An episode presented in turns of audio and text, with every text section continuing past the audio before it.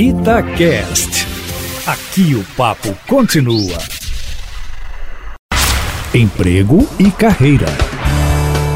Jaqueline, o Vitor aposentou há três anos e o patrão pede sempre para ele ficar mais um pouco lá na empresa, né? Só que ele não quer mais, chegou no limite.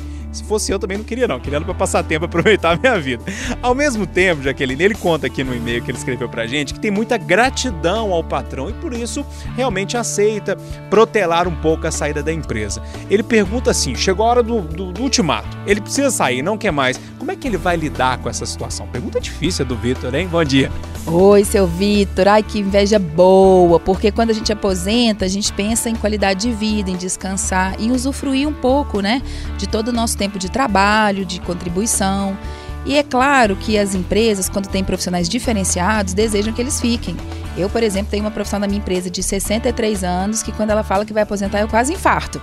E aí eu acredito que é uma, uma conversa muito clara sobre toda a sua gratidão pela empresa, tudo aquilo que o senhor contribuiu. E o fato dele querer que o senhor fique é mais um motivo para você fortalecer que pode treinar alguém, pode deixar o seu legado, né, que seria uma coisa muito importante, mas que nesse momento, de fato, o senhor precisa realmente dar uma relaxada, respirar novos ares e que numa emergência o senhor pode até estar à disposição, mas que agora é cuidar de você.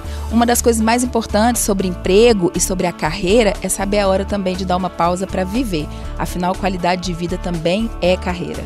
Sabe uma coisa que eu tô pensando aqui enquanto a Jaque tá falando? Quem sabe se oferece aí pro patrão um momento de consultoria uma vez por mês, até ir cortando esse cordão umbilical aos poucos. Não sei, não sei se eu tô certo não. Pessoal, vocês encontram a Jaque lá no Instagram, não é isso, Jaque? Isso, no Jaque Resende, no site da cias.com.br.